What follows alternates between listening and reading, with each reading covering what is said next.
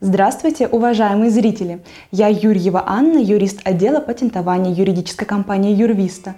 Сегодня мы поговорим с вами о главных новостях в сфере интеллектуальной собственности. По прогнозам экспертов, количество контрафактной продукции в России может вырасти в несколько раз. При этом специалисты не исключают и обострение недобросовестной конкуренции с использованием объектов интеллектуальной собственности.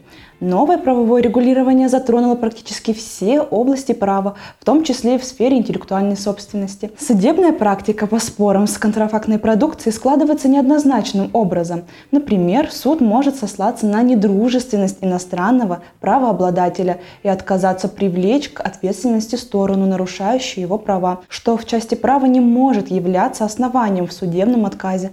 Но кто знает, может, это станет очередной судебной практикой? Уход с российского рынка иностранных компаний открыл отечественному бизнесу окно возможностей, что спровоцировало образование новых объектов интеллектуальной собственности, схожих и тождественных с иностранными брендами. Например, подача заявки на регистрацию товарного знака «Идея», который графически схож с известным брендом IKEA.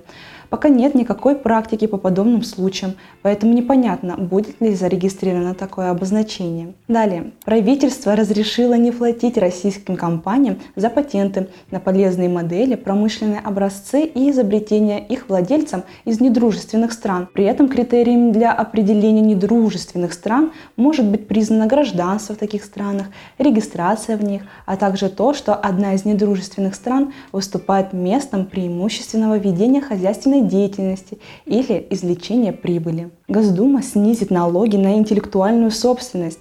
Кратко, законопроект подготовлен в целях снижения налоговой нагрузки для российских налогоплательщиков, приобретающих право по договорам коммерческой концессии у иностранных лиц. Далее.